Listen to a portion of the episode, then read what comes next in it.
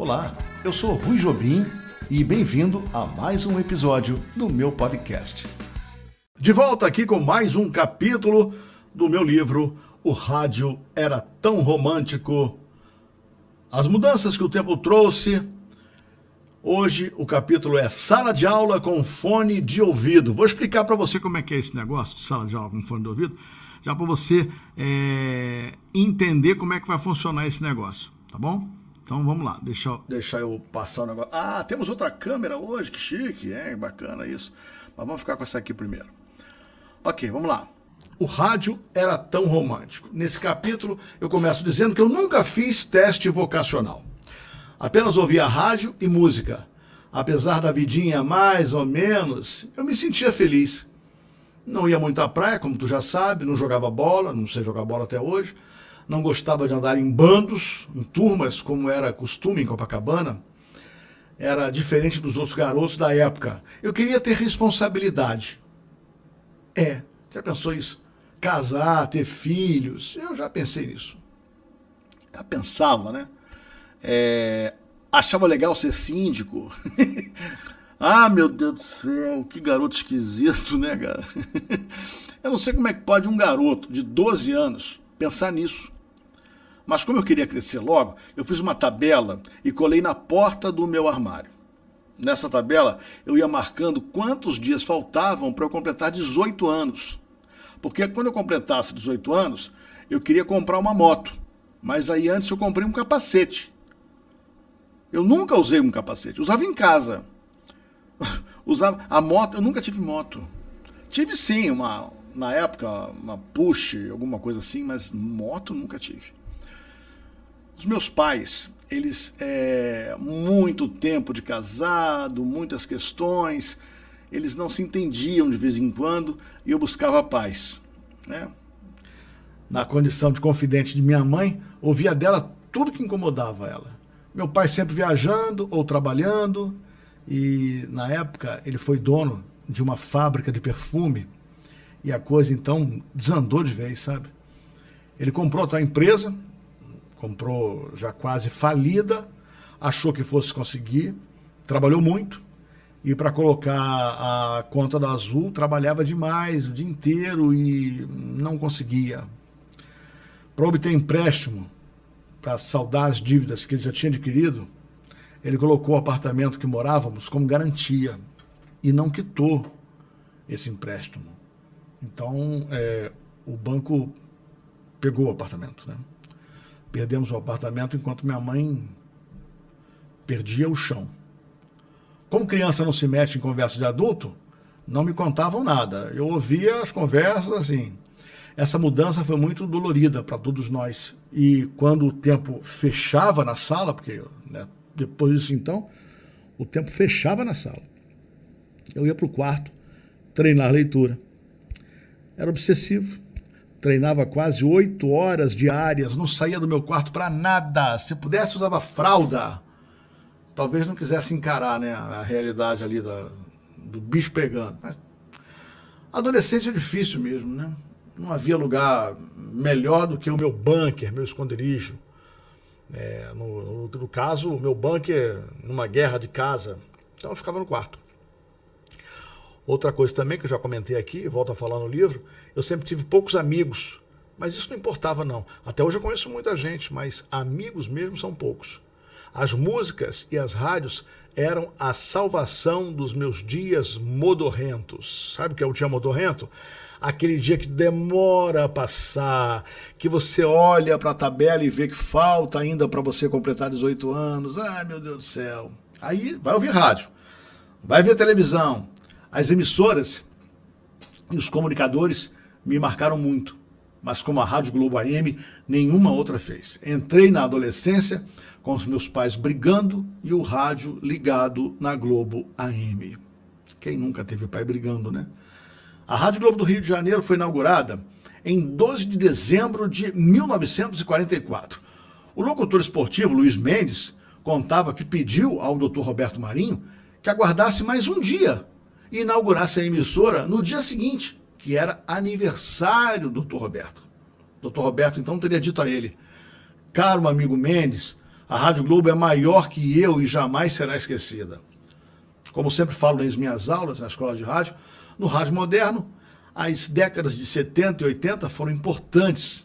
Sim, havia a famigerada ditadura. Era uma dificuldade fazer uma emissora que não podia tocar determinada música, dar determinada notícia, opinião, então nem pensar. Aliás, era um problema para todos os meios de comunicação. A televisão colorida já era uma realidade, tinha chegado já. E o rádio ainda vivia o seu lado muito romântico.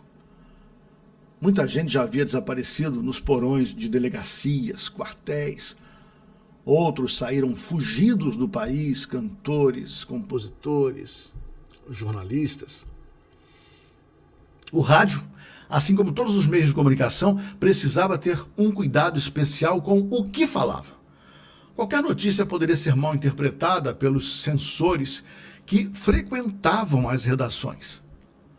Volto a dizer que eram ignorantes e truculentos.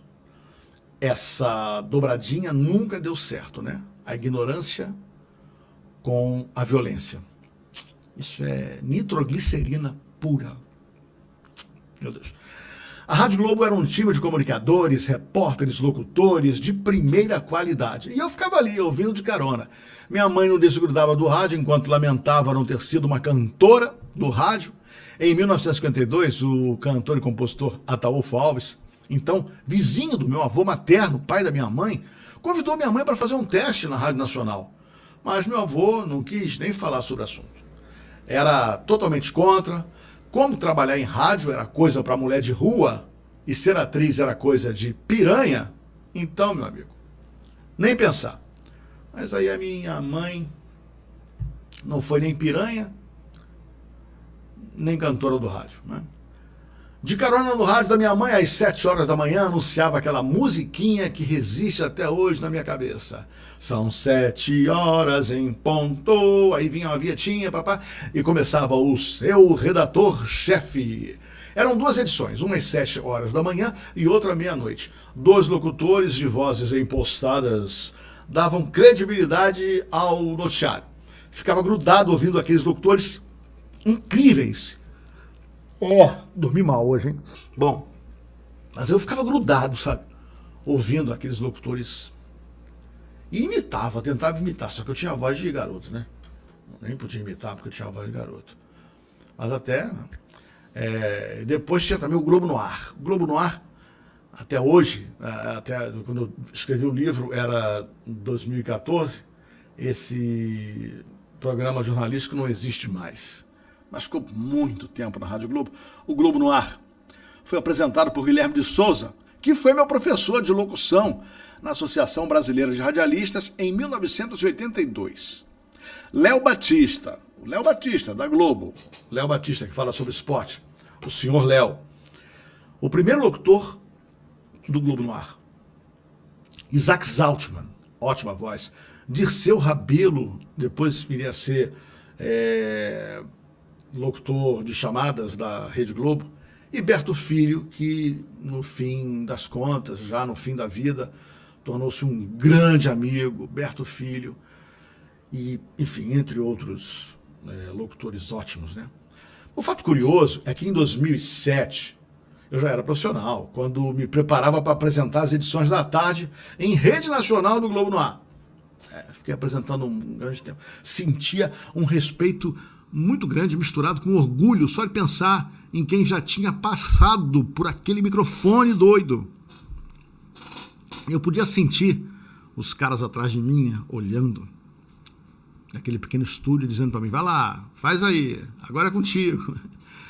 Às sete e meia entrava o Paulo Giovanni, vem às sete horas o, o redator-chefe, às sete e meia entrava o Paulo Giovanni com a voz amiga era uma voz amiga, ele entrava na minha casa como se fosse um amigo, né? Gostava da voz. Aliás, eu gosto da voz do Paulo Giovanni no ar. É, depois ele saiu, foi fazer publicidade. Mas ele era um comunicador muito intuitivo. Ele sabia, parecia adivinhar o que a gente queria ouvir de notícia, de promoção. Era amigo. E a voz dele não era impostada. A voz do Haroldo de Andrade é, também não era impostada, não. Ele tinha um vozeirão mas eu juro que me dava certa depressão. Era hora de ir pro colégio. Quando tocava a música de abertura, eu tinha que estar no banho. Geralmente às 11h30. 11h30 da manhã. Pá, pá, pá, pá, pá, pá, pá, pá. Só de pensar nisso eu tremo. Era o sinal para esperar o ônibus que passava pontualmente para levar os meninos da rua que estudavam no Colégio Salesiano, no Riachuelo, na zona norte do Rio. Em 1999, contei essa história para o Haroldo. O Haroldo riu muito.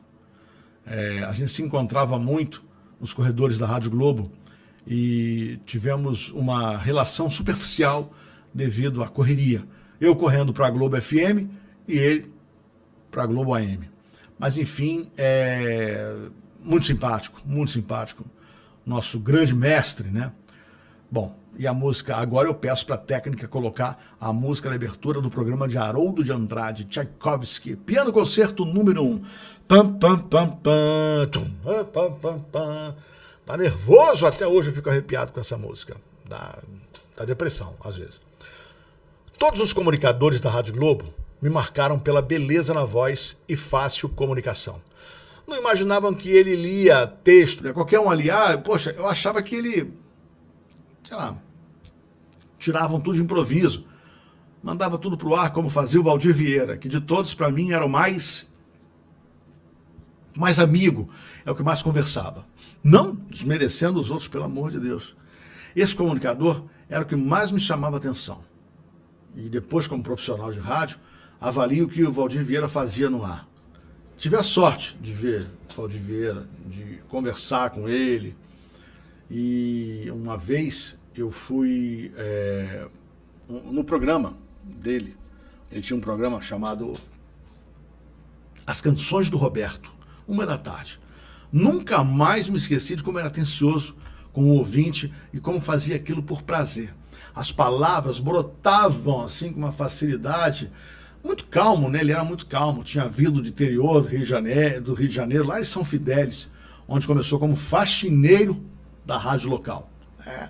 O Valdir era um sucesso de audiência com aquele sotaque carioca carregado no chiado. Aquele. Daqui a pouco as canções do Roberto, ele falava assim. Chegou como locutor do Sistema Globo de Rádio, participando de todas as emissoras. É, fazia rádio mundial, é, gravava comerciais, era muito querido pelos funcionários rádio, da rádio, era muito querido pelos ouvintes, né? Depois ele se fixou na Globo AM, tornou-se então o queridinho das ouvintes. Valdir Vieira. Valdir Vieira era o filho que toda, toda mãe queria ter, sabe? Vamos dizer assim que ele era talvez o todo marido que a mulher quisesse ter também. É, tinha um fetiche ali com o, o Valdir Vieira, né? Realmente ele era muito simpático, a voz muito bonita e tudo, então isso fazia, né? Bom, de segunda a sexta ele fazia o horário de uma às cinco da tarde. Domingo entrava no ar pela manhã. Aí depois eu fui descobrir que era gravado, que não era ao vivo, era gravado. E ele, naquela época, já dizia a hora certa. Entrava às sete da manhã, ia cronometrando, né? Dava sete e quinze, agora sete e quinze certinho, sabe? E todo mundo tinha certeza que a rádio estava no ar com ele, mas não era não, era só o operador. Minha mãe não perdia um programa. Aí eu tive a ideia de marcar uma ida à Rádio Globo para conhecer o Valdir Vieira, pois eu já era do curso de locução que usava os estúdios da Rádio Globo e já tinha até conversado com o Valdir Vieira sobre a visita da minha mãe. Sempre educado, falou que seria um prazer conhecê-la. Entramos no estúdio, ele veio falar conosco, perguntou em qual bairro morávamos, e se nós gostávamos do programa, agradeceu nossa presença e comentou no ar que minha mãe era muito simpática. É, aquele, ele devia estar de olho na minha mãe. Valdivieira estava de olho na minha mãe. Eu, eu, percebi isso, era garoto, mas eu percebi que Valdivieira já estava de butuca em minha querida mãe. E minha mãe falou: não, que nada, claro que não, né? Mas enfim. O produtor do programa, As Canções do Roberto, era o jornalista Maurício Menezes, que mais tarde se tornaria hum, meu amigo, um dos amigos que eu posso falar que eu, eu tenho assim, eu tenho um grupo de amigos que eu gosto de falar assim, amigos que eu posso passar a mão na bunda, sabe? É? Tem amigos que eu não posso passar a mão na bunda. O, eu não me lembro se eu já passei a mão na bunda do Maurício Menezes. Não é que tenha a necessidade de passar a mão na bunda. É, é que eu tenho, como é que eu vou dizer? É, intimidade para passar a mão na bunda do Maurício e falar, passei mesmo, e aí? Entendeu? Então ele se tornaria meu amigo. Não sei se eu passei, vou até ver se eu passei, perguntar para ele se eu passei a mão na bunda dele. Mas acho que não. Na, enfim. Mas também ele começou a ficar muito sendo colaborador da escola de rádio, né? Esse, esse, esse Maurício Menezes é um cara assim muito muito bem humorado, sabe? Ele tem um humor muito fino, ele é às vezes escrachado, ele é de uma criatividade fora do comum. Ele escrevia as cartas que, teoricamente, o Valdir Vieira recebia. Claro que ele recebia a carta, mas não como ele tinha que adaptar, né, para a rádio. Então, quem adaptava era o Maurício. Maurício apresentou muitos prêmios é, de rádio. É, ah, mas aqui eu tenho um orgulho muito grande de ser amigo do Maurício Menezes e estou sempre lá vendo o Plantão de Notícias. Plantão de Notícias é uma peça que ele criou para falar sobre os erros da imprensa, né? televisiva, falado, então, jornal, muito interessante. É aquele programa de teatro né, que ele fala, aquela peça de teatro, que não é recomendada para estudantes de jornalismo, porque ele acaba com o jornalismo. Mas é muito interessante, você sai de lá com a dor no abdômen de tanto rir. Maurício, aliás, você encontrar o Maurício numa festa, bater papo com ele, é rir o tempo todo. Ele é muito bem-humorado e muito inteligente. Muito perspicaz. Bom, vamos agora conhecer uma história que é muito trágica, uma história braba, que inclusive eu já fiz um podcast sobre Valdir Vieira, sobre essa história com Valdir Vieira, onde o Maurício aparece muito. Né? Aí eu começo aqui essa nova página. Eu estou aqui no meu livro, na página 53. Em uma história parecida com um conto policial, Valdir Vieira teve o um fim trágico com um romance fora do casamento. Os ingredientes: um quarto de motel, vazamento de gás e, como amante, uma prima distante. Aumentando ainda mais a dor da família, morreu no dia do aniversário do filho, em novembro de 85. Não era possível essa tragédia para a Rádio Globo. Valdir era o querido dos ouvintes, e principalmente pelo departamento comercial. Seu programa vendia muito, os horários eram cheios de comerciais. Segundo alguns colegas de trabalho, ele teria dito que acabaria com o romance naquele mesmo dia. Né? Ele, nós tínhamos, já faleceu, o seu Guilherme, que era muito carinhosamente chamado de Sapo. O seu Guilherme é um cara que viveu na Rádio Globo. Eu, eu dizia para ele que, Guilherme, tu nasceu aqui. E ele ria doutor Roberto Marinho adorava o seu Guilherme, e ninguém tocava no seu Guilherme. Ele saiu da Rádio Globo porque faleceu. O Guilherme é aquela figura que todo mundo respeitava muito, e ele, eu comentando com ele sobre o Valdir Vieira, ele falou para mim, Rui, eu falei para ele, Valdir, não vai. Ela está aqui fazendo vexame aqui na porta da rádio. Não vai, não sai mais com ela. Acaba com isso, que essa mulher é maluca. Aí o Valdir falou: Não, hoje eu vou terminar. E foi para o motel. Cara, quem vai terminar um relacionamento no motel? Fala para mim. Não sei, acho que nenhum, nenhum tempo, né? A gente está na década de 80, meado de 80. Como é que uma pessoa vai terminar um relacionamento fora do casamento? Num, num hotel? Tem como. Então, quer dizer, aí ele foi. Ele foi, o sapo falou que tentou, mas não, o senhor Guilherme tentou, não conseguiu. E aí, cara, é, foram mais de 24 horas de procura. Ele não apareceu em casa para a festa de, de, de aniversário do filho. Anos mais tarde, eu fui professor da secretária dele. Ele deu lá um dinheiro para ela e falou: por favor, compra um, um presente para o meu filho que não tive tempo de comprar. Ela foi, comprou o presente, deixou em cima da mesa dele. Ele não apareceu na, em casa para o aniversário, todo mundo muito preocupado. não chegou à rádio, no programa do dia seguinte. Algo grave tinha acontecido, né? E aí é, ligaram para o Maurício Menezes, que era o produtor dele. O Maurício Menezes falou o seguinte: olha, gente, ele morreu. Valdir Vieira, se não está em casa, não está na rádio, está morto. O Maurício falou isso.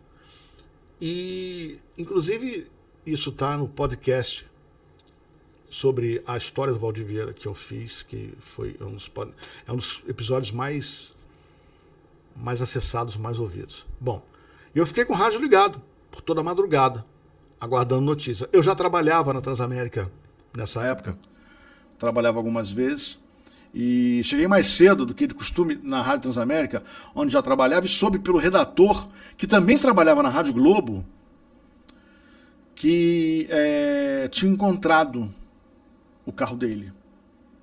Tinha encontrado, assim. Foi aconteceu foi o seguinte: uma senhora viu um carro que a Rádio Globo estava descrevendo né, no ar o tempo todo, nosso amigo Valdir Vieira, nosso comunicador está sumido. Se tiver notícia, liga para cá. E assim, a, hum, acho que nem um quilômetro da rádio, talvez. Não, acho que nem um quilômetro. É, o carro dele estava lá, em frente ao motel. Era um passar, mas era um passar transformado, tunado. Era um passar da Com, que custava caro na época. E aí é, acharam o carro dele, um passar da Com, em frente ao motel Ebony, perto da rádio. E aí é, Maurício Menezes foi lá, arrombaram a porta, né, o, na portaria disseram que realmente um casal entrou na cobertura e que não tinha saído até então. Triste história, né? No enterro do Valdir, alguns teriam dito que se tratava de um pacto de morte de um casal apaixonado. Óbvio que não. Outros diziam que a amante teria matado o Valdir com uma dose de veneno no vinho que beberam. Não. Aí o Maurício Menezes ele começou a procurar informação, começou a pesquisar, começou a fazer um trabalho incansável, né? E descobriu que havia, havia feito uma reforma no hotel e não mataram o cano de gás do apartamento que o casal estava, entendeu? Então o, ca, o cano que pensavam estar fechado conduziu gás até a cobertura onde estava o Valdir e a prima. Né? Então, assim, encontraram realmente uma garrafa lá de vinho. Na boa, ninguém precisa ir a um motel e abrir uma garrafa de vinho para encerrar um relacionamento. Né? Como o Valdir tinha, teria dito aos colegas da Rádio Globo. Bom, perdeu todo mundo, né? Perdeu a Globo, perdeu os ouvintes, perdeu a família, o filho. Imagina, no aniversário do filho. Maurício Menezes, muito ligado ao comunicador, descobriu o cano de gás esquecido e até hoje rejeita a ideia de pacto de suicídio. Para ele, foi uma fatalidade. Quem, conhece, quem conheceu Valdir sabe que isso não aconteceria. Um absurdo pensar em suicídio quando ele estava decolando na, na carreira, entendeu? Ele estava começando a ganhar dinheiro naquela época. A falta do comunicador Valdir Vieira abalou a programação da Rádio Globo, mas o que não imaginavam, a gente não imaginava, é que outras perdas viriam. Outras perdas, assim, é, não calculadas, né? Perdas surpresas. Gilberto Lima. Às seis da tarde era a vez da Ave Maria com Gilberto Lima, outro locutor técnico. O Valdir Vieira era um locutor que conversava. Gilberto Lima era um locutor técnico. Eu pareço mais o Gilberto Lima. A minha locução, o meu jeito de falar.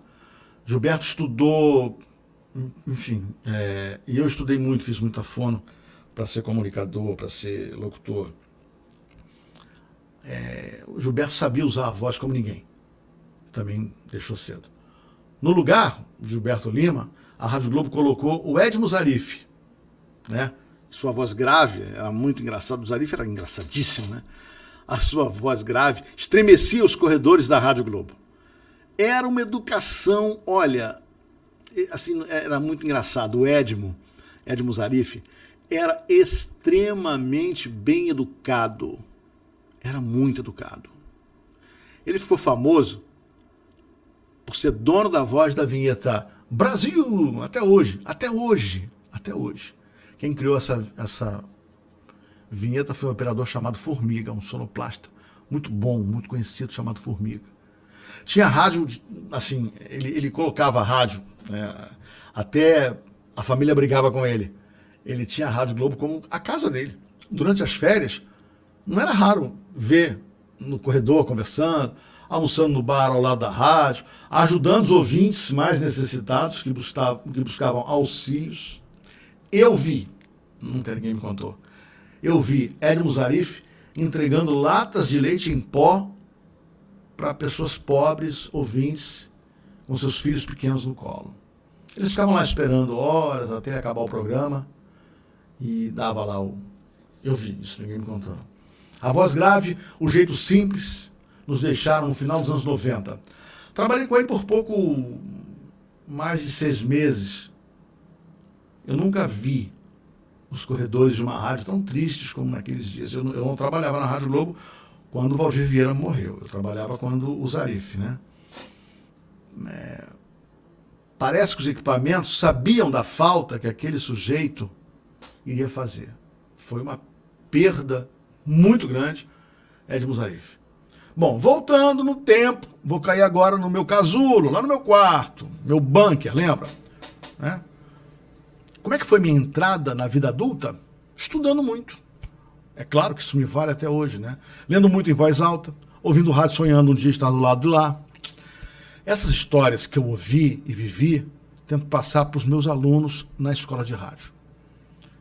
A gente tem que acreditar no que queremos. Sacrifícios fazem parte da caminhada e nenhum destino é fácil. Ah, eu vou. Não, não é, é fácil. Nada, nada, nada é fácil. Tem que a luta.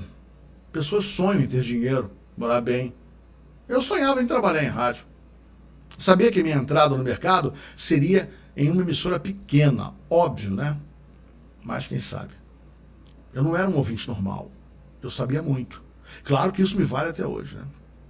Eu tinha sensibilidade para analisar uma programação musical com 13, 14, 15 anos. Uma vinheta mal colocada entre as músicas, uma narração quando encontrava obstáculo, pausa mal colocada, não sei como, eu, eu fazia. Eu, eu, eu falava, isso está errado, não está legal não. Não está não tá, é, errado não. Aí, bom, é, eu estou até lembrando aqui, é, eu estou lembrando aqui essa, essa minha. O próximo capítulo chama-se Cara e Coragem, porque foi realmente o que eu fiz, né? Cara e coragem. Então, assim, eu, eu sempre tive essa vocação, sempre tive a vocação para ser radialista. Então, é, quando eu ouvia alguma coisa fora assim, de propósito, eu ficava pensando, opa, houve um erro. Era como se acendesse uma luz vermelha, sabe? Avisando que alguma coisa tinha que. tinha dado errado, que poderia ser melhor a leitura, que poderia ser melhor a música, a vinheta. Por que, que aquela música entrou ali? Não, assim, não sei explicar. E eu fazia anotações sobre as emissoras. Outro dia procurei isso não achei. Eu tinha anotação, rádio tal, rádio tal. Eu, eu tinha o horário de comunicador, as músicas que tocavam. Era uma diversão isso. E eu, eu é, não sei onde é que esse material foi parar, não. Deve ter sido esquecido aí em algumas mudanças das tantas que eu já fiz. Bom, eu sempre tive memória fraca. Vou falar para você, ah, eu conheço tudo, lembro de tudo. Não, não lembro de nada. Mas tenho uma refinada capacidade de observação. Isso é legal. Esse humor que eu tenho, é, dizem que é refinado, rápido, no gatilho, muitas vezes me atrapalha na colocação de ideias quando eu estou no microfone, quando eu estou é, batendo um papo com alguém, quando eu estou entrevistando alguém. É porque eu percebo que muitos não entendem as minhas piradas, as minhas piradas em piadas. Não entendo porque é, Isso não quer dizer que eu sou esperto, inteligente ou mais esperto, que eu, e o pessoal tudo é burro que eu não entendo minha piada. Nada disso, tem nada a ver. É que eu junto algumas coisas que só na minha cabeça funcionam, entendeu? E a pessoa fica com dificuldade de juntar. Ela não está na minha cabeça para entender. Então, esse é um traço da minha personalidade. E eu brinco muito. Eu já brinquei mais, assim, eu já brinquei mais com alunos. Hoje, sendo bem sincero, eu brinco menos, vou explicar por quê. Eu tenho receio de ser mal interpretado com alguma piada. Hoje, essa militância toda, né, faz com que a gente perca um pouco a nossa essência. Claro que a gente tem que entender um monte de coisa, muita coisa mudou e que esteja mudando para melhor, mas é, eu fico mais na minha, sabe? É um traço da minha personalidade que eu fico tranquilo assim. Uma vez eu fiz uma brincadeira, um trocadilho com um entrevistado e aí logo depois o meu chefe me chamou a atenção. Esse meu chefe chamava-se Eduardo Andres, um cara que eu perdi também, que foi muito importante na minha vida. Ele estava correto. Poucos ouvintes entenderam a brincadeira, não lembro qual foi. A gente não pode esquecer para quem a gente está falando. Isso é básico na comunicação. Saiba quem é seu receptor para ter sucesso na transmissão. Brincadeiras com time de futebol também são perigosas. Religião, Política, pelo amor de Deus, política, nem pensar. Bom, vamos lá. Vamos voltar para 1980? Ah, ô oh, década boa, década maluca, né? Década colorida, década da New Age, New Wave, New Age não, New Wave, B-52s. É, ih, rapaz, época de banda nova, época de acontecer um monte de coisa. 85 aconteceu a democracia, aconteceu. É, quer dizer, não aconteceu Tancredo, né? Mas aconteceu. Ih, rapaz, tanta coisa aconteceu. Na adolescência, eu dormia com o rádio ligado em 102,9. Era o dial da Rádio Cidade. Quando a Rádio Cidade voltava às seis da manhã, eu estava acordando na época, algumas rádios saíam do ar às duas da manhã por medida de economia para emissoras. De lá para cá, isso não tem mais economia, né? não existe mais essa, essa economia.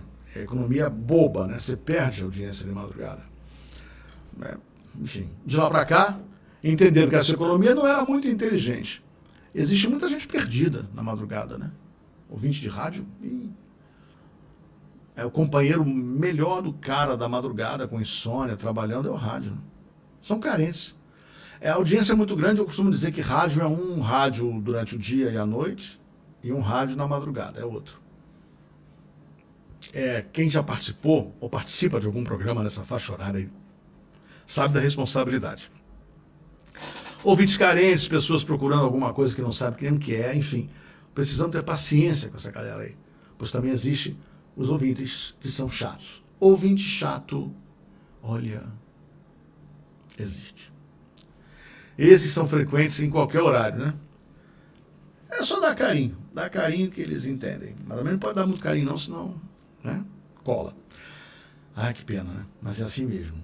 São ouvintes carentes que não têm filtro e ficam falando com você coisas muito muito sérias da vida deles e pede para você opinar. Só que você está no ar trabalhando, não dá para você ficar conversando, não é não é psicólogo, entendeu? Bom, aí eu desligava o rádio quando eu ia para o curso pré-militar de manhã. Era a hora dos pensamentos, ó, darem um nó na minha cabeça nas ruas do centro. Centro do Rio de Janeiro, né? Eu morava no centro. Eu morava no centro. Eu morava no Rio de Janeiro, em Copacabana. E o curso ficava no centro. É, ficava ali na rua da Constituição. Ficava entre o sonho de trabalhar em rádio e a realidade que se formava no meu roteiro de vida. Cumprindo um programa do curso pré-militar, visitei a academia militar. É curioso, né? O esforço dos cadetes. Acho muito bonito. A disciplina, a determinação de tudo, estudo. Para eles, né? Eu não queria isso, não. Eu não. Conversava com todo mundo em casa sobre minha, minha vocação para radialista. Eu quero ser locutor. A reação de todos era sempre negativa. Entendo que todo mundo quer o melhor, queria o melhor para mim, uma segurança profissional, e não a corda bamba de um mercado de trabalho. Só entendemos os pais depois que a vida nos dá filhos. Meu pai não acreditava muito nessa ideia fixa de entrar em rádio. Pais querem o melhor para os filhos, isso é, com certeza. O futuro eu já sabia, mas ninguém mais sabia. Como já contei aqui, foi preciso eu estar na solidão de um campo para tomar a decisão mais correta de minha existência.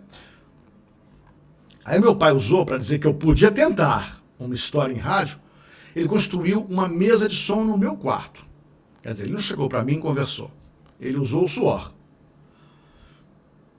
Parece que ele tinha vergonha, né, de saber das minhas ansiedades, meus mistérios. Mas ele não era dado a grandes conversas comigo, não. Era pai, né? Ele era pai, eu era filho. Dizia que música era bobagem. Não estava interessado em saber dessa minha mania de querer ser locutor, não. Aí o que aconteceu? Olha que loucura o que aconteceu. No carnaval de 79, fui convidado para passar os dias de carnaval, na folia, na Fazenda da Paz, na casa de um amigo.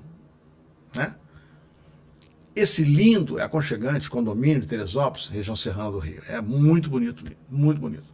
Fazenda da Paz foi onde surgiu o grupo Barão Vermelho onde morava também o saxofonista Kid Abelha. Então, é, assim, a gente se conhecia e eu conhecia essa galera desde muito cedo. Era muito legal.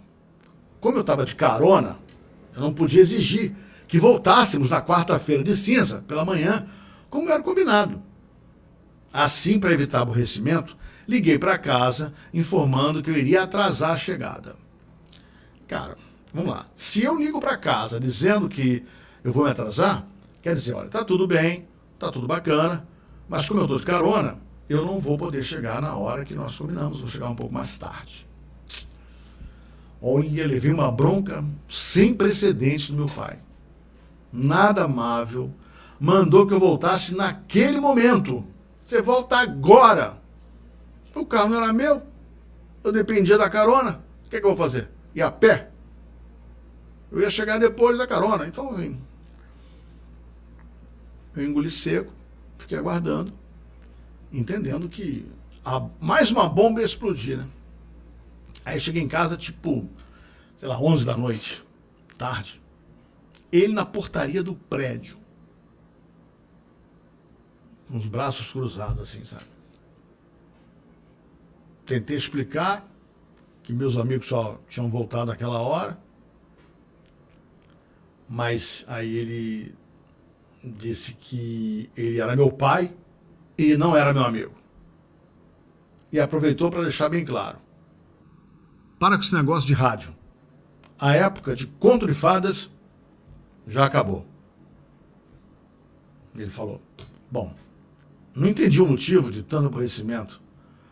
Mas entendi que eu estava sozinho nesse meu sonho, sabe? Naquele dia eu fiquei muito envergonhado.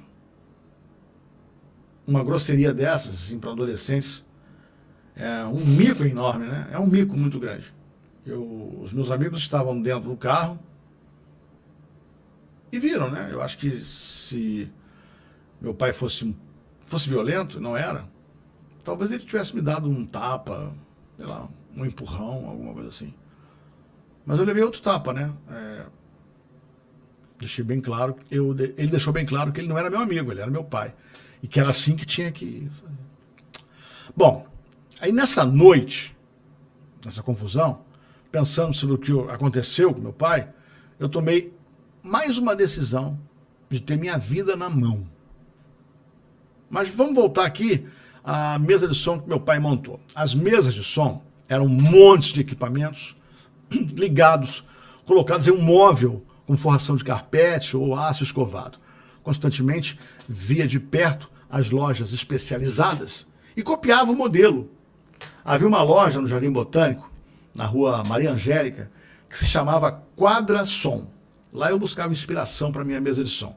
Eu ia lá, tinha tipo todo sábado de manhã, e eu ficava sonhando com aquelas mesas de som, aqueles equipamentos, meu Deus cada um melhor que o outro. E cadê o dinheiro para comprar? Não tinha dinheiro para comprar. Então meu pai resolveu buscar a inspiração Ele foi lá comigo, viu algumas mesas, desenhou e ó, a quantidade de fio era uma coisa fora do comum. O cuidado com a parte elétrica era fundamental, né? Pessoal, o fogo ia lamber tudo.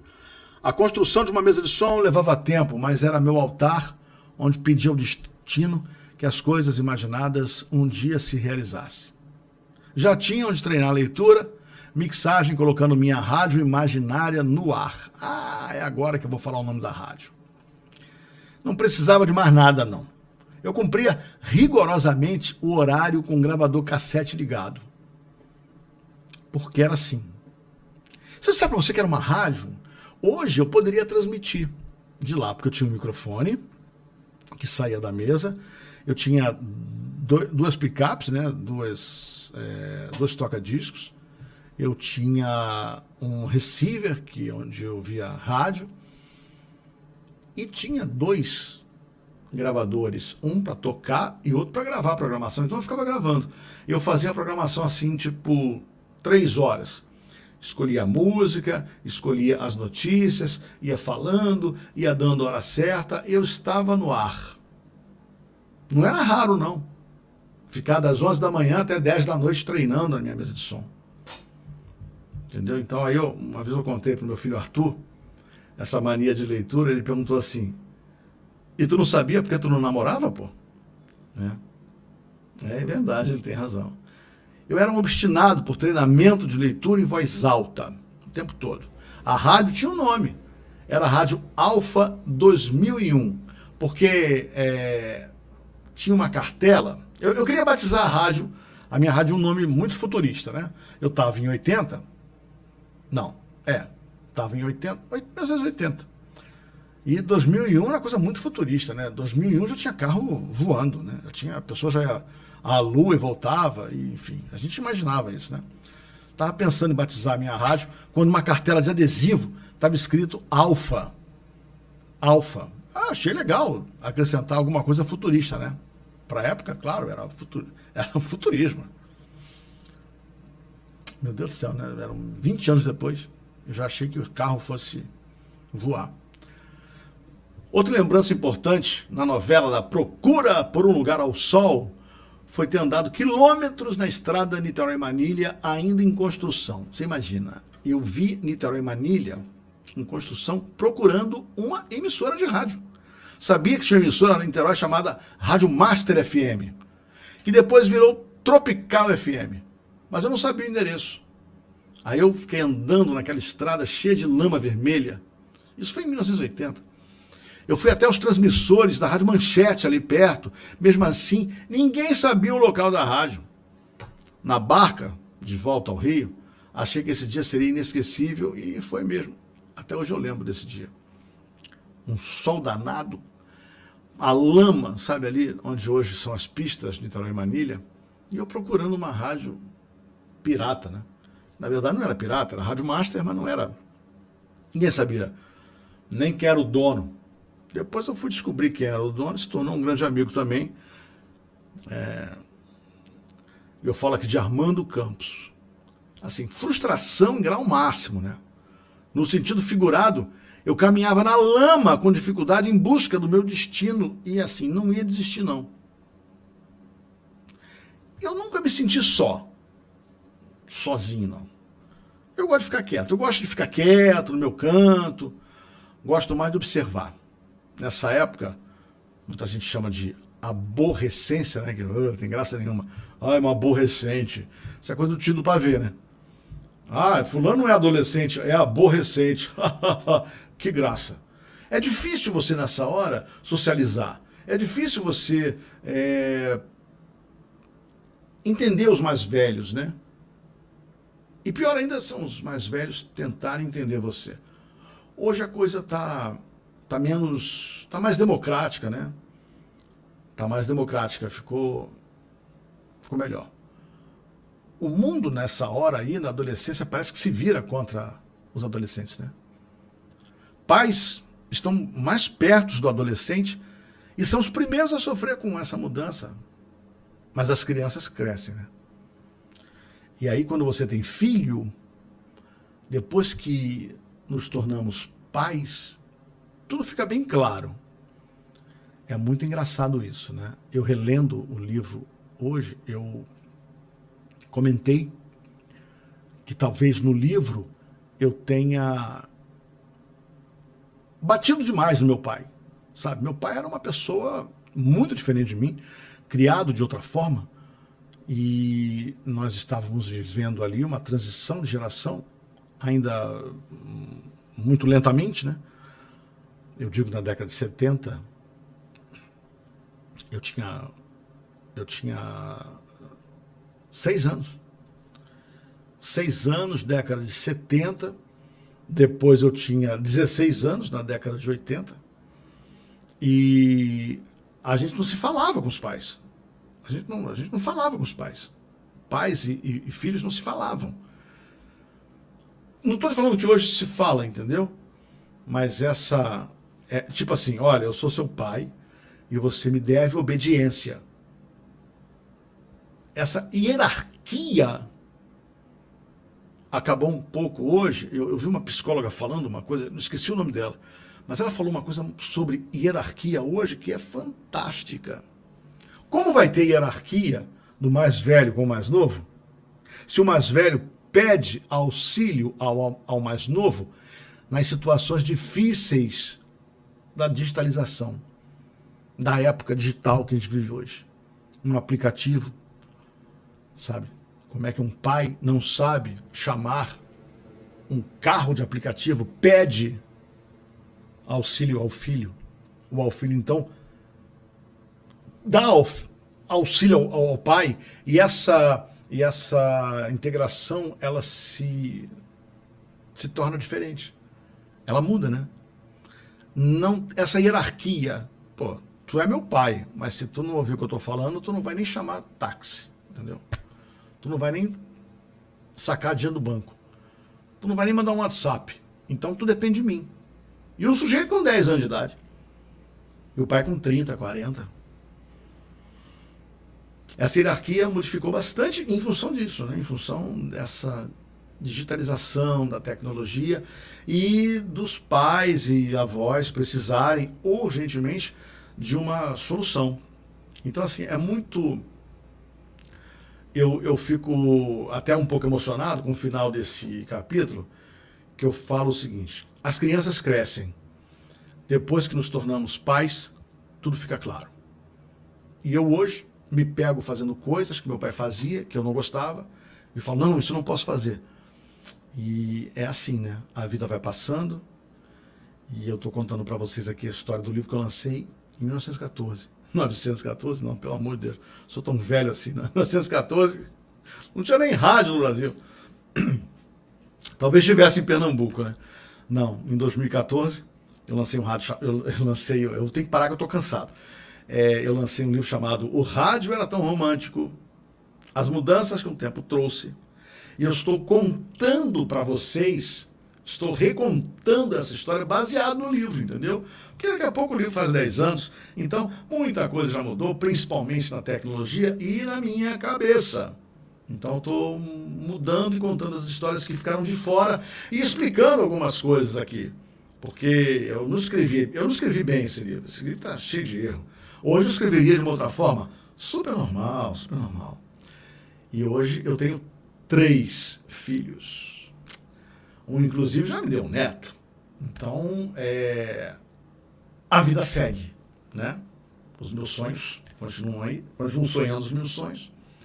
E um deles era verbalizar essa história do livro com vocês. Muito obrigado. Se vocês quiserem mandar um WhatsApp para mim, não tem problema. O WhatsApp é esse aí que está aí, WhatsApp 21 2225 5794. Muito obrigado. Muito, eu vou falar para outra câmera só para o pessoal achar que eu sou chique, tem duas câmeras. Ó. Muito obrigado, viu? Agora eu vou cortar para outra câmera, porque quando é chique tem que mudar para outra câmera. Ó. ó, viu? Muito obrigado, até o próximo capítulo. Esse foi o capítulo O Rádio Era Tão Romântico, as mudanças que o tempo trouxe. E esse capítulo se chama Sala de Aula com Fone de Ouvido. Ou seja, sabia tudo que estava acontecendo no Dial Carioca e nada. Absolutamente nada que estava acontecendo na sala de aula. Não faça isso em casa. Não siga meu caminho. Deu certo. Hoje não daria. Beijo, obrigado. Espero que você tenha gostado. Se quiser entrar em contato, 21 2225 5794 é o nosso WhatsApp ou pelo e-mail escola de arroba.